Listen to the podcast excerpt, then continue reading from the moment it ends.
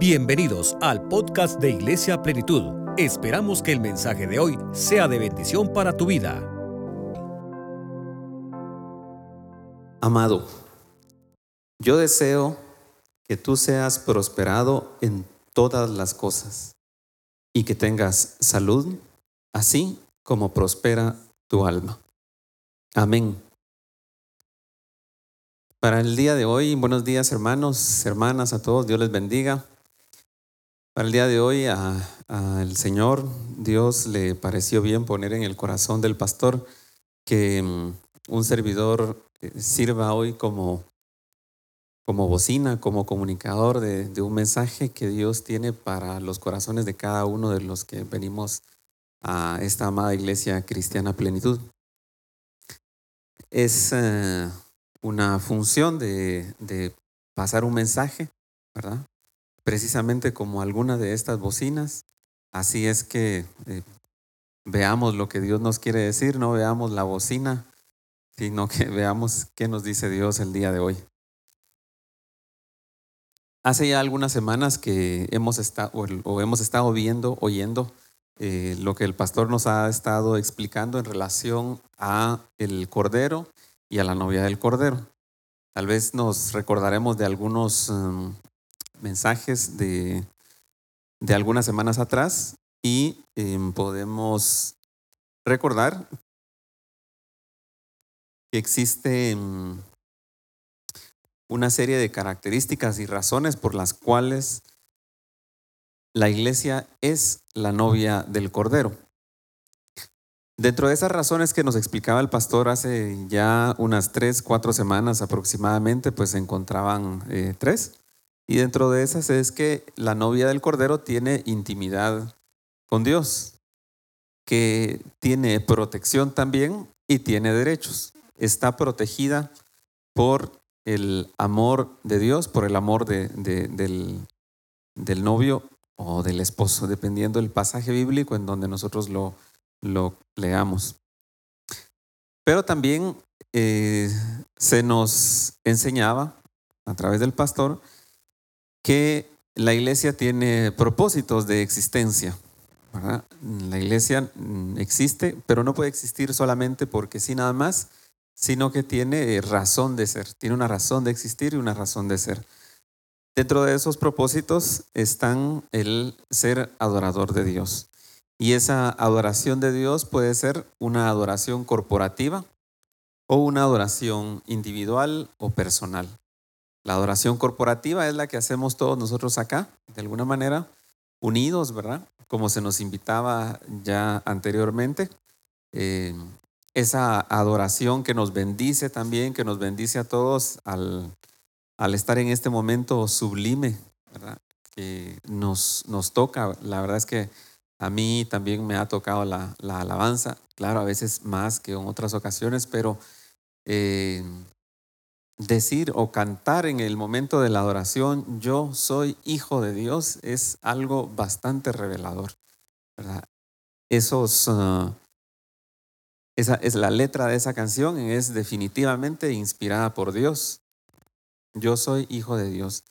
Ya no soy esclavo del temor. Abriste el mar para que yo camine en medio de él. Realmente eso es muy, muy de bendición para nosotros. En la adoración nosotros somos bendecidos por Dios. Y esa es la adoración física. Pero también está que uno de los propósitos de la, de la iglesia es la obediencia a la palabra de Dios. Es decir, en la práctica diaria, en el diario vivir, nosotros también adoramos a Dios. Ciertamente en este momento, cuando levantamos nuestras manos, pero también en el momento en que nosotros llevamos a la práctica el Evangelio. Y también adoramos a Dios a través de ser sacrificios vivos. Otro propósito de la iglesia que se nos explicaba anteriormente es el que estamos para edificarnos, para ser edificados nosotros, pero también para nosotros servir como canales de bendición a otras personas, para ayudar, para servir, para buscar la manera de cómo nosotros también podemos edificar a otras personas. Ahora, después de toda esta enseñanza que nos ha dado, una pregunta que es importante que nosotros nos hagamos em, y que también al mismo tiempo pues intentemos responderla porque podemos hacernos la pregunta y esa pregunta es, eh, ¿la esposa del, del cordero conoce a su esposo? ¿Conoce la iglesia a el que dio la vida por ella? Preguntémonos todos, ¿verdad? Preguntémonos em, si conocemos verdaderamente a, ese esposo. ¿Quién es el Cordero? Si yo le preguntara a alguno de los distinguidos presentes, hermanos, hermanas, para ti, para ti, para ti, ¿quién es Jesús? ¿Quién es el Cordero? ¿Se atrevería alguien a, a decir, sí, Jesús es para mí esto? O no nos animamos mucho, o nos da pena, o nos sentimos un poco tímidos. Pero si no lo hacemos a viva voz, eh, respondámonos nosotros ahí en nuestro espacio en donde estamos. Para mí, Jesús, ¿quién es? ¿O quién ha sido? Porque seguramente todos los que estamos aquí el día de hoy, o al menos la mayoría, hemos tenido un encuentro personal con Jesús un momento en el que le dijimos sí al Señor, un momento en el que hace un año, cinco, veinte, veinticinco años le dijimos, Señor, yo te acepto como mi Salvador, te recibo en mi corazón, abro mi corazón, mi vida, mi alma para que tú estés en él. Y ese momento, eh, yo recuerdo, fue muy sublime. Para mí fue un momento muy especial eh, y, y seguramente que para todos. Pero ese momento fue muy importante. ¿Y ahora? Y después de eso, ¿qué pasó? Seguimos con el mismo amor, con la misma pasión, con el mismo fuego que al principio. ¿Cuánto hemos aprendido de Jesús? ¿Cuánto le hemos buscado? Y desde luego que venir a la iglesia absolutamente es buscar conocerle. Pero, ¿quién es Jesús? Y podríamos decir que de alguna manera Jesús es alguien como aproximadamente lo vemos en, los cuadros, en las obras de arte, eh, Leonardo da Vinci, etc. Eh, si pensáramos que Jesús es como los cuadros, que, es, que aparece ahí como una persona posiblemente alta o en las películas, eh, blanquito, de ojos cafés, o más bien aparece como de ojitos verdes o azules, eh, pues es algo importante. Sin embargo, si buscamos cómo sería, habría sido Jesús en el tiempo, considerando que era una persona que vivió en el siglo I, que vivió en el antiguo cercano oriente, es decir, no vivió en Europa, no vivió en Latinoamérica, no vivió en, el lejano oriente. Es decir, Jesús posiblemente no era ni, ni blanquito, ni de ojitos eh, verdes, pues desde luego con todo respeto y cariño para las personas blanquitas y de ojitos verdes. Pero Jesús posiblemente no fue así. Jesús posiblemente fue más bien alguien moreno, eh, de ojos más bien cafés, posiblemente. Bueno, y un moreno diferente al moreno de, nosotros los los de sabor latino. Pero seguramente habrá sido diferente del Jesús de los cuadros o el Jesús de las películas, eh, Jesucristo superestrella, bueno, y otras, ¿verdad? Pero ese mismo Jesús que nosotros podríamos imaginarnos y posiblemente con cierta certeza, eh, así físicamente, eh, es bien, bien necesario que nosotros pensemos que ese mismo Jesús sintió lo mismo que nosotros sentimos en este exacto momento. Sentimos nosotros ahorita tristeza. ¿Sí? Hemos sentido tristeza. Hoy, en esta semana, esa tristeza como nosotros la sentimos, Jesús la sintió. ¿Nos sentimos alegres hoy? Esa alegría la sintió Jesús. Nos sentimos dichosos, felices, agradecidos con Dios. Ese mismo agradecimiento Jesucristo lo experimentó. Y Jesús experimentó todo eso y todas las emociones que nosotros eh, sentimos y experimentamos como seres humanos. Es decir, fue uno como nosotros.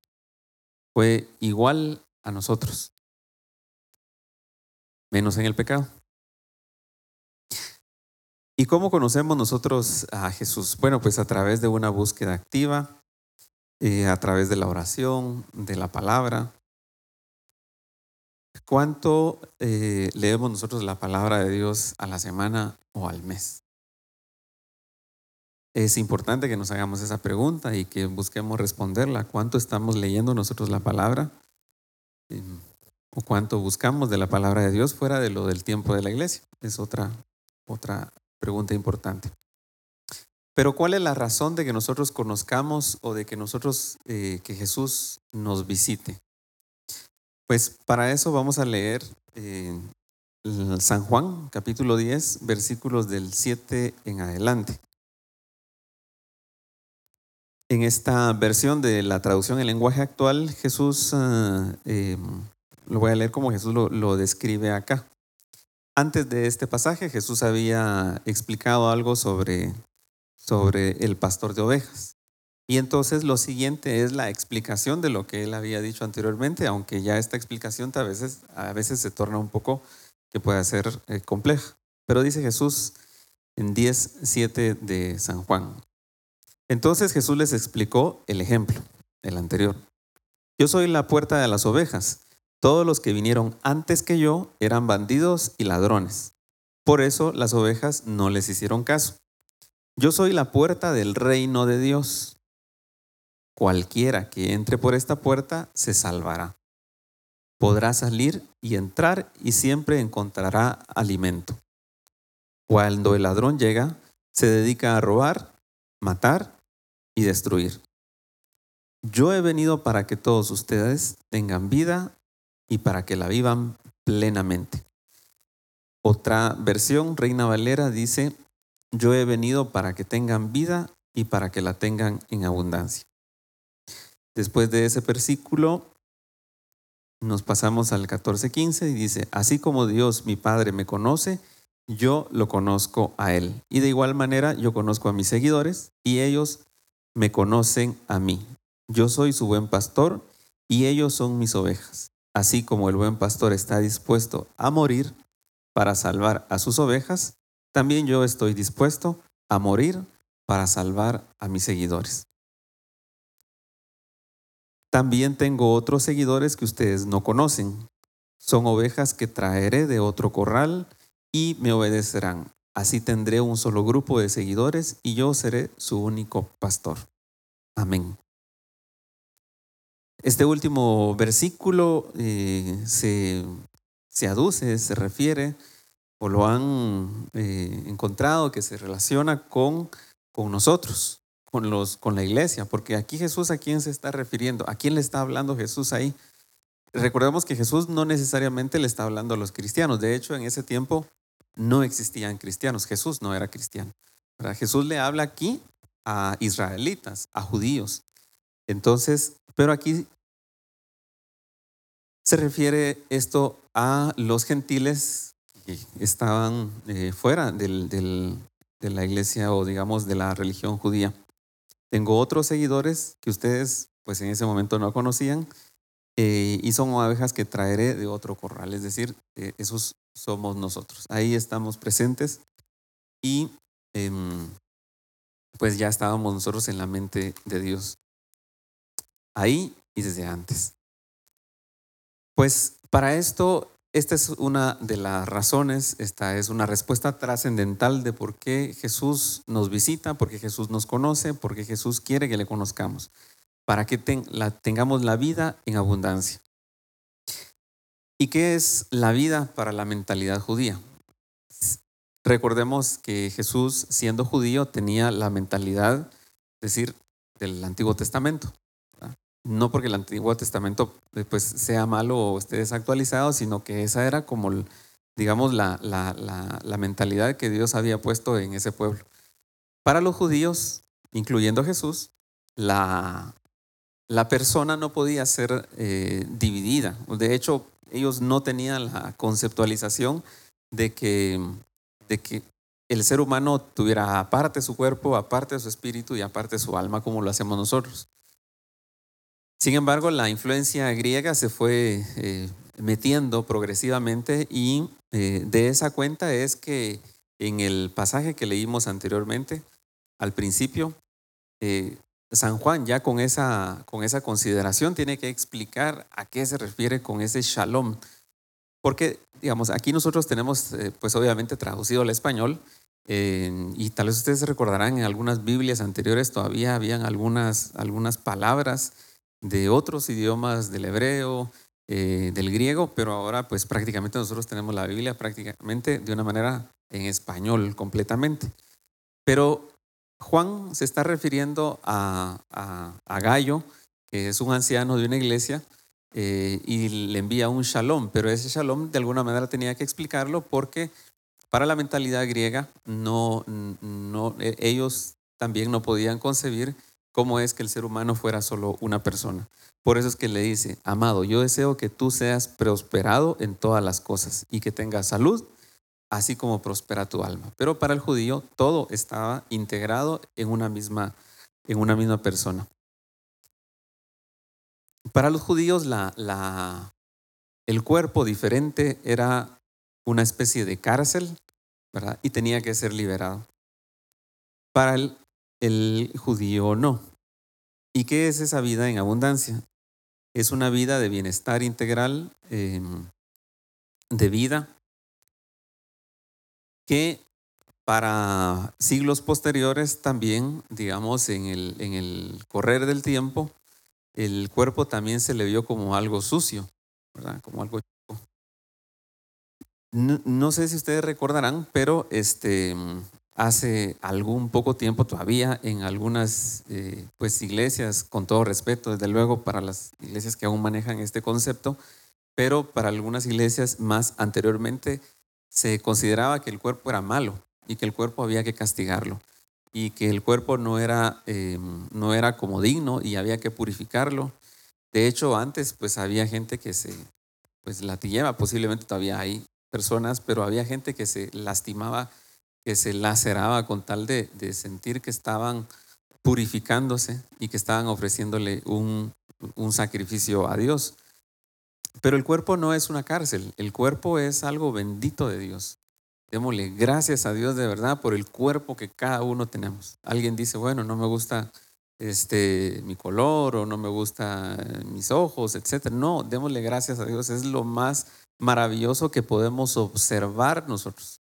Porque nuestra alma no la vemos, el espíritu no lo vemos. Pero nuestro cuerpo, cuando nosotros lo vemos, podemos constatar que Dios es generoso y que Dios es maravilloso y que nos ha dado este cuerpo bendito para toda nuestra vida que tenemos que cuidar, que es templo del Espíritu Santo. Las ovejas en un, en un grupo generalmente pues no, no sobrevivían, y así de dramático. Em, pues nosotros vemos las ovejas tal vez allá por Chimaltenango o por todo ese lugar de ahí de, Occidente, pero las, las ovejas pues realmente si no se cuidan pueden, pueden descarriarse, pueden comer cualquier cosa, pueden perderse, no se defienden. Eh, es decir, de verdad, verdad son eh, muy, muy necesario que sean cuidadas. Y por eso Jesús eh, se presenta como el buen pastor que nos da vida en abundancia. Que si creemos en Él, del corazón nuestro van a brotar, ¿qué? Ríos de agua viva. Y Él nos quiere dar esa salvación, quiere alimentarnos, cuidarnos y nos ah, presenta eh, a nosotros pues una vida eterna. ¿Y qué es la vida eterna?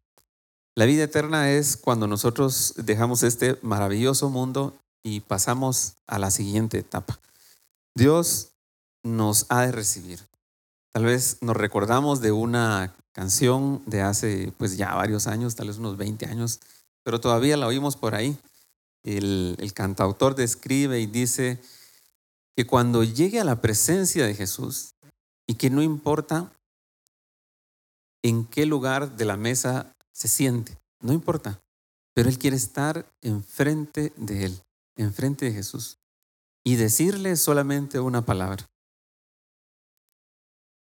Esa es la vida eterna. Eso es importante para la siguiente etapa de nuestra vida. Pero la vida eterna también está aquí y está ahora. Si nosotros nos preguntáramos cuál es el momento más importante de nuestra vida, de toda nuestra existencia, ¿cuál nos contestaríamos nosotros? Si yo les preguntara, ¿cuál es el momento más importante de tu vida? ¿Cuál es tu momento más importante? ¿Qué diríamos?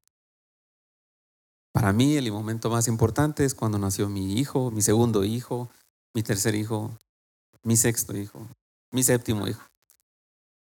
¿Cuál es el momento más importante?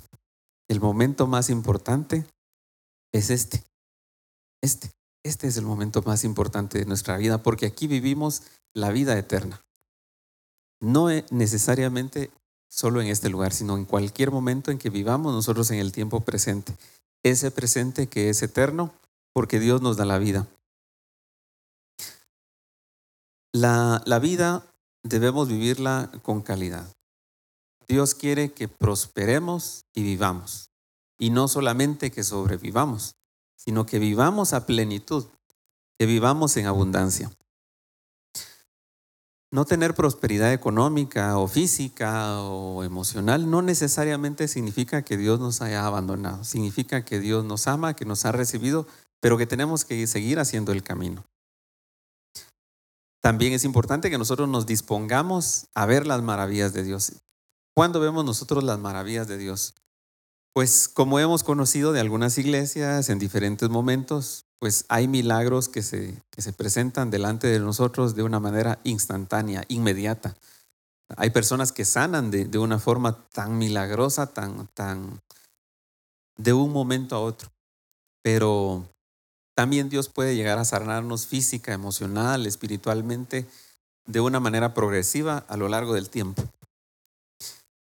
Marcos 2.17 nos dice, nos habla aquí de que los médicos, perdón, que los sanos no necesitan médico, sino solamente los enfermos. ¿Por qué decía Jesús esto? ¿En qué contexto? Pues Jesús básicamente buscaba ver en las personas no necesariamente a una persona como culpable, no necesariamente a una persona como pecadora, como a veces podemos llegarnos a sentir sino que Jesús ve a la persona en su condición de persona como herida, ve a la persona como una persona que está con un dolor, con una enfermedad, que está con miedo, que está con confusión. Así nos ve el Señor, así nos ve Jesús, como nos sentimos, no como culpables. Y siguiendo esa línea de ejemplo, nosotros también debiéramos ver así también a, las demás personas, no como pecadoras, no como personas eh, culpables. Porque si son culpables y si son pecadoras las demás personas, este, eso ya no nos toca a nosotros.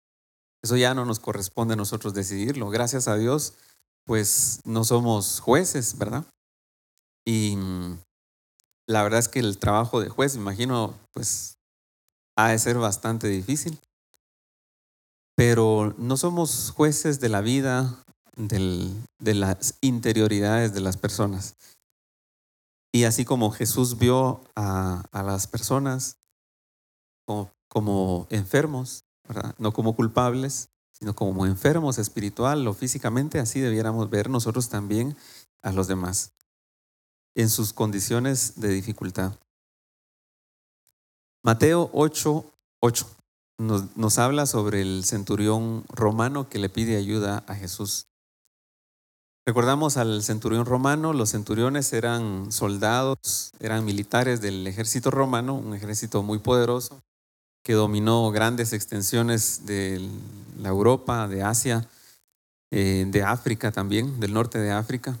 Y em, los centuriones eran eh, militares encargados de, un grupo de 100, de 100 soldados y había algunos rangos. Este centurión pues no se nos describe con mucho detalle, pero no sabemos lo, más seguro es que no, no haya creído en el Dios de, Israel, en el Dios de los judíos. Posiblemente él creía en sus propios dioses. El panteón romano pues tenía como dios principal a, Júpiter, que era el dios que estaba pues como a la cabeza, que era como el, mayor de los demás dioses. En ese panteón romano recordemos que estaba también Neptuno, eh, el dios de los mares, Minerva, eh, Cupido, también era el Dios del amor. Entonces, seguramente ese, ese romano, ese centurión romano, eh, no creía en el Dios de Israel. Y no sabemos realmente si él tenía religión, si creía en, en, su propio Dios, en, Júpiter. Pero muy posiblemente no era, no era judío, lo más seguro. Pero, ¿cómo lo recibe el Señor Jesús? Cuando, cuando el romano, el, el centurión romano le dice, mira, si yo le doy una orden a un subalterno, a un soldado, ese subalterno no dice no quiero, no dice más tarde, no dice, no lo discute. Para él no es democracia. Para el soldado no hay democracia ahí. Simplemente si yo le digo esto a un soldado, lo hace y punto. Si yo le digo a un soldado ven, viene. Si yo le digo ve hacia algún lugar, va. Y no hay discusión. Entonces el romano entendía el, orden militar y le decía, así como yo le ordeno a, a mis soldados que hagan algo, yo sé que tú también, si tú dices una palabra, una palabra tuya bastará para que mi siervo sea sanado. Y esa fe a Jesús incluso lo conmovió y hasta lo puso de ejemplo frente a los verdaderos judíos e israelitas. Por tanto, siguiendo esa línea de ejemplo de Jesús, nosotros debiéramos también recibir a las personas o ver a las personas no por su condición religiosa, sino porque son personas, porque pues son amados de Dios, potencialmente amados de Dios, porque posiblemente también sean hijos de Dios. Recordemos que hubo un romano que se describe en la Biblia, que creyó en Dios, Que, se, que le creyó a Dios y que entendió que Jesús era el, el que había de venir, que era el, el Hijo de Dios. Entonces, Jesús lo recibe, así debiéramos recibir también nosotros a las otras personas que no necesariamente practican nuestra misma religión. Para quienes nos recordamos de alguna manera, hace ya algunos años, ya ahora no se da mucho, pero hace algunos años eh, había una lucha así un poco fuerte entre dónde estaba la salvación, ¿verdad? Ah, todavía existirá algo de eso, pero ¿dónde está la salvación? ¿En la iglesia cristiana, evangélica? Pero la iglesia católica decía también, no, solo hay salvación en la iglesia católica. Y otros, otras denominaciones también decían, solo hay salvación aquí nada más. ¿Y nosotros qué creemos hoy? ¿Dónde está la salvación? Aquí en la iglesia cristiana plenitud, de alguna manera la iglesia nos conduce hacia, hacia la salvación. Pero ¿dónde está la salvación? Jesús dijo, yo soy el camino, la verdad y la vida. Nadie viene al Padre si no es por mí.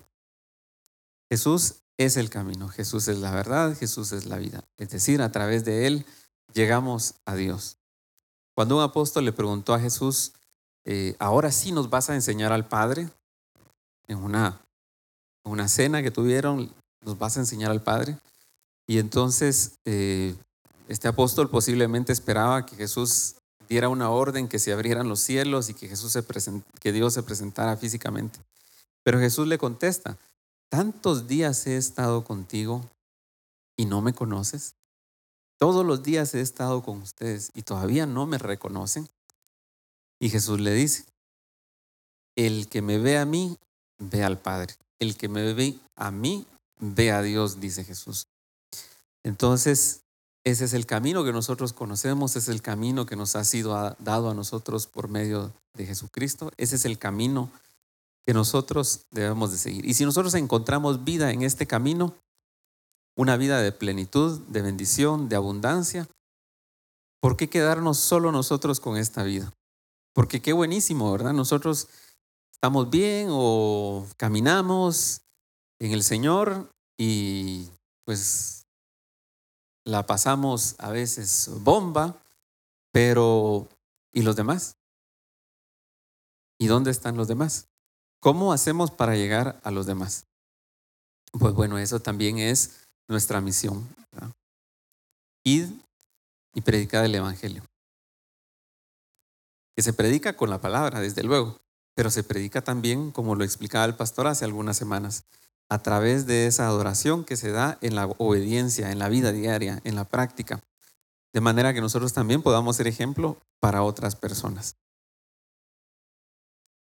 Tener vida en abundancia es lo que Dios nos, nos presenta delante de nuestros ojos y esa es la manera en que nosotros alcanzamos a Dios a través de Jesucristo, a través de la vida en abundancia. Hermanos, hermanas, les eh, pido que hoy le demos gracias a Dios por bendecirnos, que le demos gracias a Dios por, por tantas oportunidades que nos da y porque ha sido generoso, ha sido bueno con nosotros y porque nos ha dado la vida en abundancia. Gracias por escucharnos. Síguenos en nuestra página de Facebook www.facebook.com Diagonal Iglesia Plenitud. En Instagram Iglesia Plenitud, donde encontrarás información sobre nuestros servicios. Hasta la próxima.